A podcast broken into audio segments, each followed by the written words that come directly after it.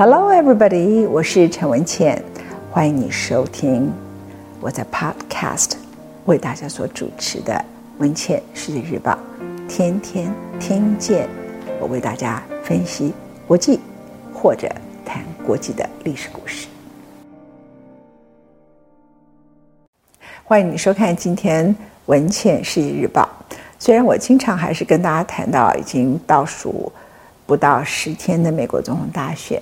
可是呢，我还是希望从历史的角度来看一些问题。那我今天想和大家谈的是当时当选的小罗斯福总统在一九二九年大萧条的时候他的故事。美国现在当然不是在大萧条，不过美国现在它的失业率已经高于两千零八年时候的金融海啸。不过，Bernanke 美国前任联准会主主席曾经谈过，说这个跟金融海啸真正造成的危机是不同的。所以，一旦新冠疫情疫苗被开发，疫情过去，它的经济呢筑底到一个阶段，消费信心慢慢回来，因为大家前面失去了太多钱以后，然后就会成长起来。所以，历史呢会在这里。死掉了很多人，但是也就是翻过一页，跟金融海啸所造成的致命性的影响跟体制性的冲击是不太相同的。这个是大流行疾病跟金融海啸对一个国家的伤害很大的一个不同。比如说，美国在一九一八年的时候，当时所称的叫 Spanish flu，他死了非常多人，那一次据说全世界死了五千到六千万人。可是你从来没有听说这五千到六千万人的死亡造成当时的经济大萧条，也没有听说因为当时的五千万人到六千万人的死亡造成一场世界的战争。这就是为什么 Bernanke 这位学经济史的人说，我们现在当代的人会活得很痛苦，可是将来的人在翻阅历史的时候，他就是很像我们在讲 Spanish flu 一九一八年的 Spanish flu 一样。那我今天有一点想来讲小罗斯福的故事。特别是小罗斯福夫人的故事，我下次花比较长的时间，等选举之后啊，就是大选之后呢，我好好来讲小罗斯福他怎么样去挽救美国当时的体制性的危机。但我今天花比较短一点时间来讲一个有趣的小罗斯福的夫人。小罗斯福的夫人，你知道她的 last name 也是 Roosevelt。所以你以为她是嫁给小罗斯福 Franklin Roosevelt，所以她叫做不是。她的伯父是共和党的老罗斯福总统。这个老罗斯福跟小罗斯福是没有父子关系的，他们没有的，他们是一个远亲关系啊。那他的小罗斯福的太太呢？人们都到现在为止，美国历史上大概最受尊敬的第一夫人就是小罗斯福的太太。她是这位老罗斯福共和党的侄女，那她和小罗斯福之间呢是有一点堂兄妹，但是有点远亲的关系。那两个家庭呢都是有一定的赫赫有名的。不过小罗斯福呢是妈妈很宠爱他，他很溺爱他，然后他从哈佛大学一毕业就给他规划要去当律师，然后就在。曼哈顿帮他买一个房子，这是小罗斯福。所以他的成长过程当中，他就一直是很善良，但是并没有受到什么太多的挫折跟委屈。他人生最大的挫折，其实是他得了小儿麻痹症啊。但他的妻子是完全不一样的。小罗斯夫人呢，他虽然家世很好，可是他的爸爸是个酗酒的男人，也就是说，那个老罗斯福。总统，他虽然当到了总统，可是每一个人家家有本难念的经。这位侄女的父亲呢，是个酗酒的、很不负责任的父亲。到什么地步呢？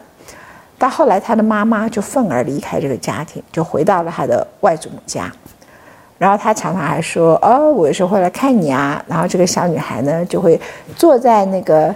美国的 townhouse 啊，美国他们住在曼哈顿里头，蛮漂亮的一个红砖的房子，townhouse 坐在楼梯里头等他爸爸，然后呢，常常等三到四个小时，爸爸跟他约好的时间，根本也没有来看他。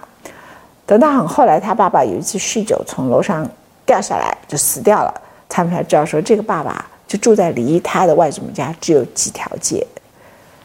你说起来是无情，但另外一个角度呢，他的外祖母呢，也不希望他的父亲常来看他的小孩。有一回，他的父亲看这个，认为他的小孩呢，就是罗素夫人小时候的时候，他就把他带带到一个门房，然后就跟那个门房说：“哎，我去前面一段时间，一会儿就过来，你帮我看住这个小孩。”结果他等了三到四个小时，那个父亲都没有回来，他跑去喝酒了。这个门房就问他说：“你家里住哪里？”他才把他带回家里头去。他外祖母气炸了，就不允许他爸爸来看他。所以他的童年是这样子长大的。那这个长大的背景呢，蛮重要的，因为后来他们两个人都在哈佛读书，夫妻两个都在哈佛读书。可是当时他决定要跟他的堂妹交往的时候，他的母亲是全力反对的，倒不是说因为近亲的关系。第一个，罗斯福年轻的时候呢，小罗斯福年轻的时候非常英俊，而他的妻子呢长得普通啊。所以他的妈妈就认为说，这个女孩子配不上我我的儿子啊。但是小罗斯福很清楚的，也很圆滑的懂得应付这位强势的妈妈。他总之最后还是娶了他的妻子。他喜欢他妻子什么？他在哈佛的时候，其实很多漂亮的女生，很多人都喜欢他。他有很好的机会可以结交可能家世更好的一些女子。可是他就觉得他很善良，因为他都是参加一些很特别的帮助慈善的工作。他认为这个人很上进、很善良，他的性格有一种正直、乐观的倾向。所以他告诉他的妈妈说：“我会娶她，但是我也会好好思考你给我建议的其他女孩。”反正最后他就结婚了。结婚了以后呢，他就开始帮小罗斯福开始从政。啊，由于他个人自己学历也很好，然后又很亲切，所以就到很多门房，到人家的家里头，就是一个一个发传单。这个在当时是很少见的，所以小罗斯一开始的时候是很靠他的妻子两个人呢一起打天下。然后刚开始有的时候当选的时候落选，这个我把它跳过去啊，因为他后来呢就变成非常重要的美国的民主党的总统候选人。那在那个之前呢？小罗斯福呢，他得了最严重就是他得了小儿麻痹症，在那个时候，小儿麻痹症当然，呃，没有疫苗嘛，谁也没有办法。OK，那后来他们就买下了一个温泉郡。我觉得罗斯福总统令人敬佩，他买下这整个温泉郡的时刻呢，他并不是说，哎，我一个堂堂的，当时他是一个参议员嘛，我是一个堂堂的参议员。我不要让人家看见我在这里洗澡，那旁边都种满了森林啊，很漂亮啊，然后就像个庄园一样小镇，然后他自己在那里泡澡，然后住很好的这个房子。他不是，他认为，当他一进到温泉的时候，这个小儿麻痹症呢，突然在他身上里头不再是羁绊。当时的医生是告诉他说，温泉可以救你的小儿麻痹症。实际上，温泉对于小儿麻痹症是没有真正的治疗效果。但是它会让你突然之间行动是方便的，因为你在水里头游泳不是那么受限制，那你享受了你平常行动的不便，从来没有得到的自由，所以他在那个地方觉得泡温泉他好舒服，他的疼痛以及他的快乐，他觉得他不该独占这个地方，因此。他的家族呢，就只留下了一块给自己，然后就把其他的温泉郡都变成全美国凡是得小麻痹症的人都可以来这里泡温泉的一个很特别的一个，好像一个医疗中心一样。OK，所以这个是罗斯福呢，他跟一般有钱人家完全不一样的个性。你可以想象说他。台湾的一个富豪，或是我们想象亚洲哪一个富豪，人家买下一个一个郡下来，然后呢，整个郡呢，他顶多就是找他几个富豪朋友，大家通通来泡温泉，然后我也小儿麻痹症，你们没有，但对你们身体也好，然后我们就在一起一起开 club 开 party，大大致都是如此嘛？怎么怎么，或者是说，我就因此在旁边就盖很多房子，然后呃，我自己这块地可能。大家看不见都是森林，然后其他地方呢，就因为我发现了这个温泉菌呢，就让它变成很值钱的东西。尤其是我罗斯福的名字，当时罗斯福很有名的，他完全不做这些事情，所以他本质上就是一个非常了不起的一个男人。而他得了小儿麻痹症的时刻呢，罗斯福夫人更要很多事情帮他奔走，因为他行动不是那么方便，所以就帮他请了一个女秘书。重点在这里，这是我今天要讲的故事，就是罗斯福夫人怎么面临她婚姻里头的挫折，以及她怎么看待她的婚姻的本质。我看这个女人，我觉得她太了不起了。她后来呢，创设了好几个慈善的机构，包括现在你到美国洛杉矶有一个很有名的医院叫 City of Hope，这都是她去筹款创设的，所以才会叫 City of Hope，希望之城啊。那小罗斯夫人呢，在那个时刻的时候，他在外面奔走。那你看嘛，就一般的老婆都会这样啊，她就会认为说，我怎么说，我的伯父以前也是美国的总统。那我们两个人在纽约市结婚的时候，你也因为我的伯父是贵为美国总统来证婚，结果呢，全美国就报道你，你你也因此变成了名流。这个但是再怎么说，他小时候家境他的家境不错，可是他爸爸很糟糕，酗酒，他怎么样都会有一些虚荣之心，这个叫人之常情。可是他完全没有。接着，他对穷困的人很好，对贫穷的人好，对一般老百姓很亲切。然后他发现，他的先生跟他自己亲自 interview，他自己亲自选的女秘书两个人有特殊的感情。那你又是老婆，你就抓狂啦，对，就骂这个女人啊，就问骂她说：“呃，你怎么可能会爱上一个小儿麻痹症的患者啊？你爱的应该是他的参议员的头衔呐。”然后接着就是你还是我自己亲自挑选的，你怎么可以如此？背叛我，这个大概就是一般人性讲的话。那你不能说他说这些话很恶质，听起来就是很正常、很平凡哈。但是他那个时刻，他很认真的跟他的先生讨论，哈德先生很清楚的告诉他，他对他妻子的尊敬，他的善良，他的正直，他的乐观，但他也承认一件事情。他说：“我不知道为什么，这个女孩子她的青春的笑容带给我人生的力量。那老这个老一点的女人听到这种话就疯啦，她一定会觉得说：你讲什么鬼话？你就是喜欢老牛吃嫩草。其实那时候小罗素总没有很老，还是很年轻好看，但她就是小儿麻痹症，她就会很生气。你喜欢年轻的女孩，你觉得我老了？”一般大概就是这样。他很认真的思考他先生的话，他说：“那我们可以离婚，但我仍然可以在政治上支持你，因为你在政治上跟你在社会上里头的奉献是我敬佩的。”罗斯福的妈妈当时不就觉得不行啊，这影响我儿子的政治前途。你听到了没有？就说刚开始反对人家结婚的也是他娘。现在反对他离婚的也是他娘啊！那小罗斯福在那一刻呢，倒不是为了完全是政治前途，他跟他的妻子说，他们之间的感情可以 above love，above 一般的男女之情，他们之间的感情是一种真正的 partner，comrade and lover，他们是真正的同志。同志就是说，他们是真正拥有共同理想、愿意为一些事情共同付出的人。就这个部分，没有一个人，不只是没有一个女人，没有一个人可以取代小罗斯福的夫人。他告诉他的妻子这句话，他说：“但是我必须承认，人性都有他的某些，我可能是贪心，或是我某些脆弱的地方。这个女孩子她有一些特质。”她让我想到我逝去的青春，失去的很多乐观的天真吧。最后，他说：“我还是请你自己做决定。”结果他的太太做的决定是不离婚，没有离婚。那这个女孩呢，就说：“那我离开罗斯福参议院那个时候。”然后他就说。后来没有多久，她就嫁给了一个很有名望的一个有钱人啊。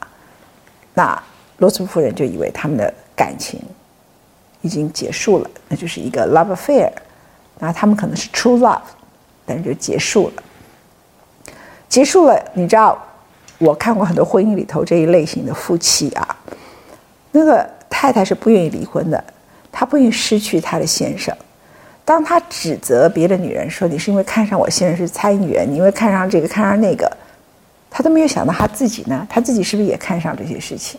她没有想过这些事。OK，然后其次呢，当你害怕失去这个婚姻，你决定留下这个婚姻以后，你又吞不下这口气，所以婚姻延续下来了，恨跟怨延续下来，就一直骂，一直骂，一直骂，骂到呢，本来你先生对你的歉疚，对你仍然有的感情尊敬都骂不见了。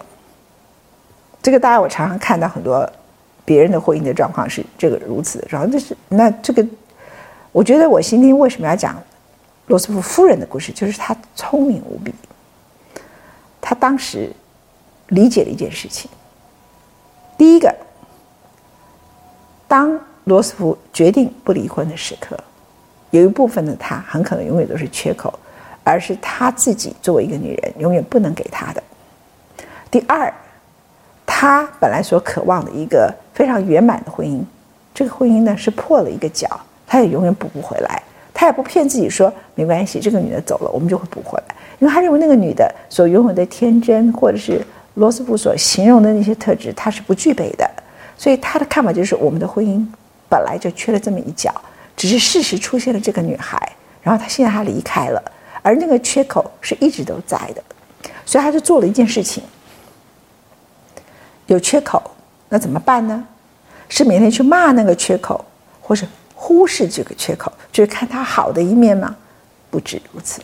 他不只是看罗斯福好的一面，他们两个人作为婚姻基础里头很基础的那一面，他觉得他也要有自己的人生。哎，你看那个是什么年代的人？是一百年前的女人呢？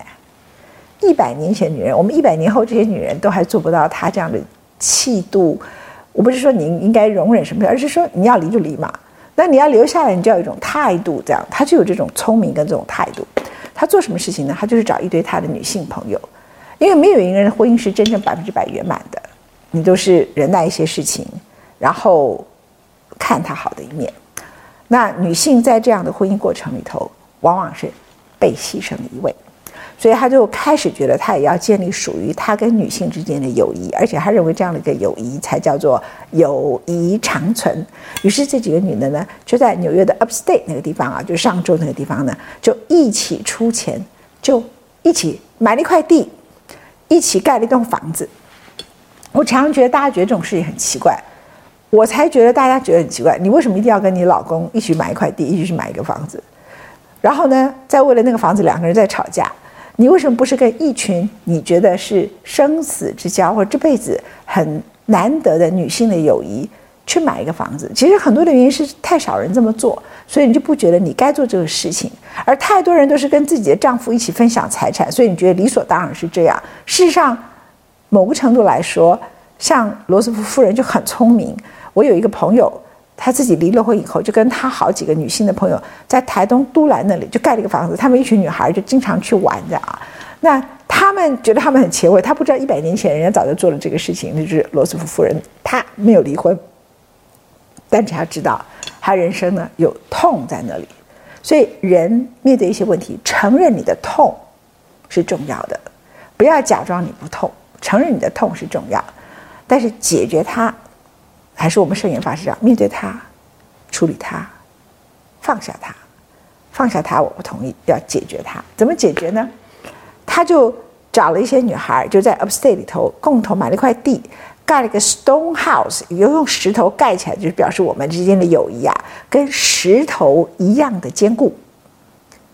这句话对不对呢？我告诉你是对的，因为友谊本身不太像爱情，爱情有占有、有嫉妒、有排挤，然后爱情有的时候这一刻很强烈，被荷尔蒙影响得很强，然后再过两年以后，各自的成长不同，各自的境遇不同，爱情是会变的。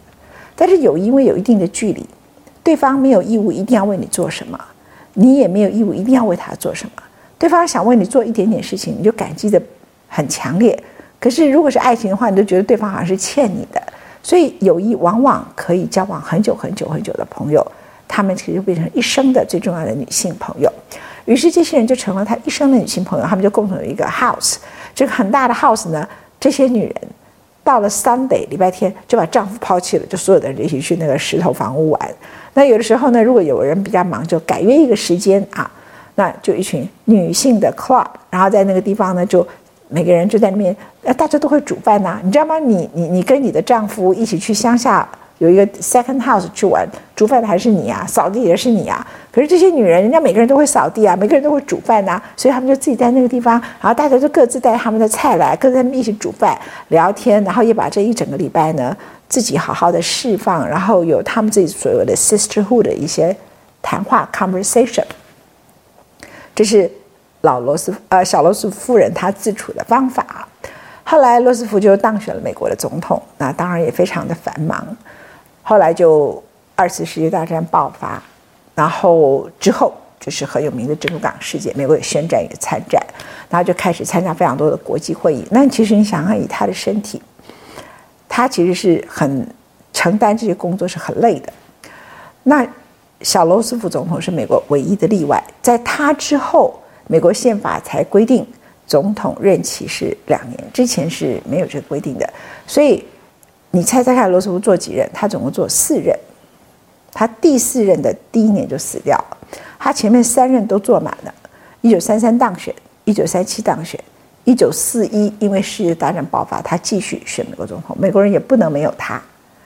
到了一九四五年，他才刚刚就职没多久，他去参加了在欧洲参加了会议。当时他身体胖嘛，那因为。小儿麻痹症的人不太能够动，所以就随着年龄就越来越肥胖，身体状况也不好。那那个时候他挑选了杜鲁门作为他的副手。杜鲁门本身呢被挑为副手也是一场意外啊！下次我再跟大家讲杜鲁门的故事。总之呢，他从欧洲开完会议，在那场会议开完以后，他就直接的不是回白宫，他就直接先到温泉郡去，因为他觉得他很累很累很累，他想去温泉郡好好休息一下。然后他就死在温泉郡。他一死的时候呢，罗斯福夫人接到了电话，他在白宫，然后他被告知罗斯福死了，他就问一下身边有谁，他们就说身边有谁谁谁谁谁，其中有一位就是当年那个女秘书。那一刻，他才知道说他们两个人的爱情。跟感情从来没有停止过。如果你是罗斯福夫人，你的感觉是什么？你会不会觉得你整整被欺骗了将近快要二十年？被欺骗是很痛苦的，很愤怒的，因为他是彻底对你的一种否认，这是当事人的感觉。可是你很少从对方角度看，有的时候一个人他欺骗你，可能有他的不得已，有他的难处，有他自己可能他的人生里头，他必须如此，他要生存下去的理由。所以罗斯福夫人在那一刻，她知道这个讯息的时候，她后来的姐妹淘就帮她写出了这一段。她听完以后很惊讶，她跟其中一个跟她一起在 Upstate 这个石头房子的一个姐妹淘打了一个电话，她说：“罗斯福走了，他不只是我的丈夫，他是美国人心目中永远的英雄。”这第一句话，他不是去大骂他说：“这鬼男人呐、！”原来他死的时候旁边还有一个什么？他不是这样。第二句话是什么？他说：“这个女孩在他身边。”他说：“我有没有受伤呢？我有。可是下一刻我就突然想，他后来小儿麻痹症，他离开他，他一定是很痛苦的。他们之后，他也嫁人了，这个女孩，然后两个人还持续在一起，那真的是 true love，那是真实的爱情。而这样的一种爱情，它是很珍贵的，是很美好的。那我的先生，他本身是美国人的总统。”他是我的先生，但是我永远没有办法弥补的，他人生所需要的那一个部分的快乐，是由这个女孩子给他的。他说：“我虽然痛，但是我替我的先生 Franklin 很高兴，他是在他最爱的女人身边走的，他并不孤单。你做得到吗？有的时候我们知道一些典范不一定要是什么政治人物什么的，其实是人生里头，你做得到吗？他并不孤单。然后呢，他非常有教养，因为按照美国的制度，罗斯福一死不到一个小时，杜鲁门就宣誓他成为美国总统。那所以这很尴尬，因为罗斯福夫人还住在白宫，她已经不是总统夫人，因为总统夫人已经是杜鲁门的夫人了。这个时刻，他就打个电话给杜鲁门，他就说：“我想要赶去温泉郡看我的先生。那你现在已经成为美国总统，但是我不知道我适不适合坐空军一号，因为我如果搭火车下去的话，会可能要将近一天左右的时间啊。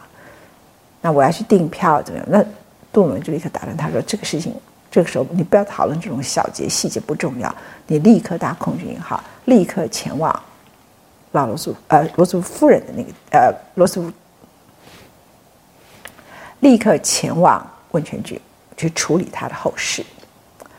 他到的时候，这个秘书呢本来已经离开了，他叫人他把他找回来。他跟他说了一句话，他说：“我替我的先生谢谢你。”他已经没有办法讲了。那我希望你人生失去你的挚爱，我们彼此都共同记着他。然后后来他就带着罗斯福的遗体，他没有用空军一号回来。那时候杜鲁门是答应他们说，你可以用空军一号把他的遗体直接送回来白宫，供人瞻仰。他说他好爱这个国家，所以我想用火车载他回去。因此，他们就从南方开始呢，坐着火车，然后从温泉郡那里呢，就是把他的遗体这样子经过他所热爱的美国大地，然后罗斯福夫人看着那些大地，看着他，在他的心目中，他的先生是属于国家的，不是他个人占有的。我在想，如果他没有那么好的 sisterhood，那么好的一些姐妹的友谊，他把他的人生全部给了这个男人，他在这个时刻会有这个度量，会会有这个高度吗？其实不太可能，所以一个人很多时刻，你越想占有一件事情，你就越脆弱，你你的那个心呐、就越窄。你以为你拥有的很多，你拥有了全部，其实你拥有的是非常小的、很 tiny 的东西。因为爱是非常微不足道的，爱一个人，那个人呐、一个是很微不足道的，可是他爱很多人，很多这个社会的人，国家里头的人，美国这个社会的人。他也很爱他的姐妹，他们互相有他们生活里头所得到的依托。他不是把他百分之一百所有的感情全交给一个男人，他交给这个社会，交给他所热爱的那些他需要被照顾的平民，他也交给他的姐妹他们。所以他的先生作为一个感情的依托，在他的人生的感情依托里头，其实是一部分。而且他很了解他先生真正的历史地位，不是他的先生，是美国人。史上最伟大的总统之一，所以呢，在那一刻，他就带着他的遗体，就一路看着美国大地。他说他看着窗外，从南方的景色一直走走走走走走走到到了白宫。他想的都不是这个女孩的事情，想的也不是这个男人骗了他这么多年，他想的是，那时二次大战还没有结束嘛，这场战争什么时候结束？他的先生先走了。他希望战争呢可以早一点结束，美国死伤的士兵可以少一点，人类的悲剧可以少一点点。当然，回到了白宫之后，就所有的该有的国家的丧礼全面的开始啊。那后来呢，他等到杜鲁门上台之后，也曾经拜托他，他曾经担任过美国驻联合国的。很重要的文科教组科科教文组织的大使，科教文组织大使里头，他就说我并没有外交经验。他们说你可以的，because you have a beautiful heart，你有一个非常美的一个心。所以他本身后来为了要担任这个工作，当时他去拜访了很多不同的国家，而且呢，他要去纽约的路上也做足了各种不同的准备，受尽尊敬和好评。所以，一个女人虽然她并没有自己的所谓的 political career，她没有属于她个人的政治事业，可是她把她的政治事业跟罗斯福的政治事业放在一起，他不是为了成全，他追逐的不是这种名和位，更不是什么政治献金。他小时候知道什么叫做富裕，也知道什么叫做父亲的抛弃。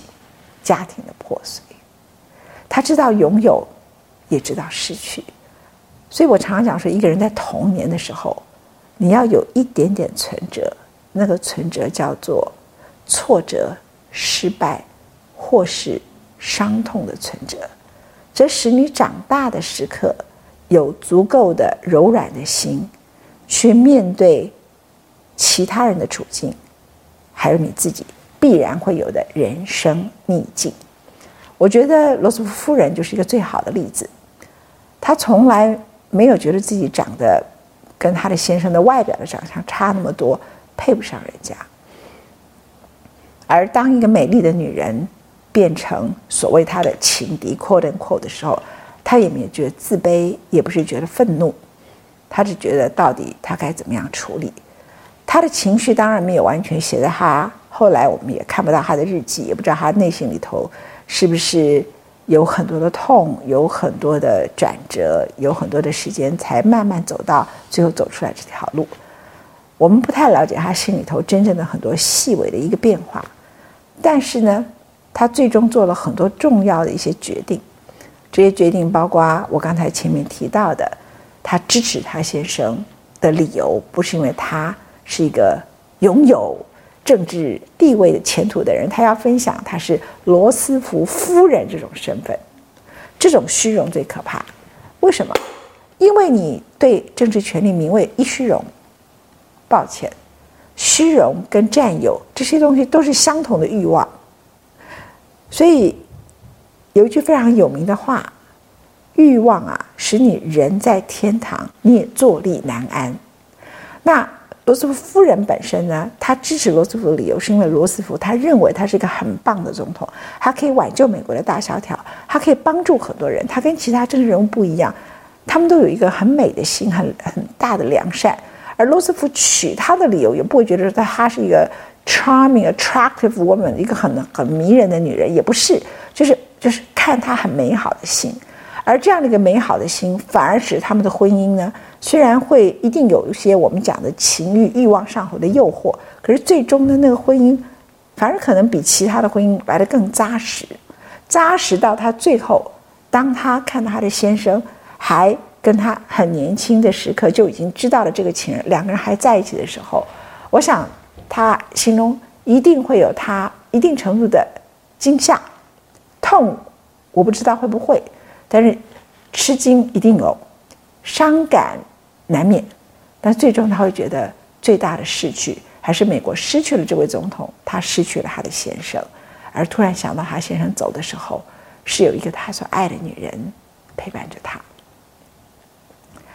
我后来常常发现，一个人他的人生可以比别人有成就，很大的原因是利他主义。利他主义的人。他做起总统，他充满了理想。利他主义的总统夫人，他当总统夫人的时候，他可以扮演非常棒的角色。所以美国有这么多总统夫人，到今天为止，地位最高的还是罗斯福夫人。而大多数的人尊敬他的理由，跟我刚刚讲的这个男女之事、婚姻之事是没有关系的。很大的原因是他对 charity、对慈善的贡献，对全世界非常多的。重要的志愿者工作的贡献，当然了，我们会说很多典范人物都喜欢谈男性。我今天特别想谈一个女人，女人呢就免不了她作为一个典范里头，她要处理她的公众事务，她处理得很好。接着就是处理她自己跟她先生之间的感情的故事，她处理很好。她童年的创伤，她被抛弃的感觉，当她面对罗斯福，好像也是在情感上一定程度的抛弃她的时刻。或许那个父亲曾经离开他，但永远是他所爱的父亲的那一颗心支撑了他。这是我今天所跟你说的、分享的，我所知道的罗斯福夫人的故事，也是二次世界大战结束之前在美国所发生的一个令人很动人的故事。谢谢你收看我们今天文倩的世界日报。